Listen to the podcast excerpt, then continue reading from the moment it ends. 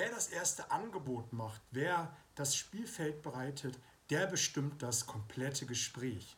Herzlich willkommen, mein Name ist Oliver Busch und ich bin der Nichtverkäufer. Und ich bin seit über 22 Jahren im Vertrieb unterwegs und ich helfe Menschen dabei, deutlich im Vertrieb besser zu werden, weil ich es einfach nicht mehr ertragen kann, dass Abend für Abend so viele frustriert auf dem Sofa sitzen, weil sie einfach nicht mehr ertragen können, wie der Tag gelaufen ist. Wer das erste Angebot macht, bestimmt das komplette Spielfeld. Das kannst du auf verschiedensten Arten und Weisen für dich nutzen. Ich habe zwei Gedanken für dich. Der erste Gedanke ist, am Anfang des Gespräches, wenn du im Business-Kontext bist, wenn du auch vielleicht Freunde triffst, dass du am Anfang so etwas sagst wie, ich freue mich, dass wir uns heute treffen und dass wir heute eine gute partnerschaftliche Lösung finden, die für alle gut ist.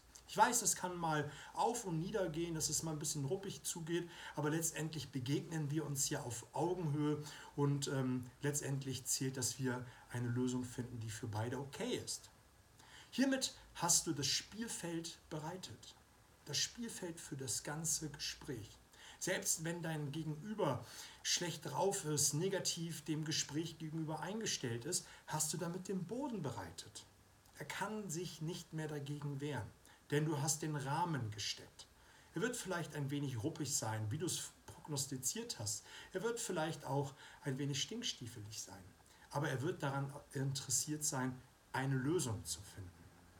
Der zweite Gedanke ist, mach das erste Angebot, indem du vielleicht schon am Anfang mit hohen Zahlen jonglierst. Du musst nicht deinen Preis nennen. Nenn einfach Dinge, die nichts damit zu tun haben aber das Unterbewusstsein deines Gegenübers wird eine Verknüpfung herstellen und wenn du dann deine eigentliche Investition oder das eigentliche Angebot auf den Tisch legst, wird er denken, das ist ja gar nicht so viel.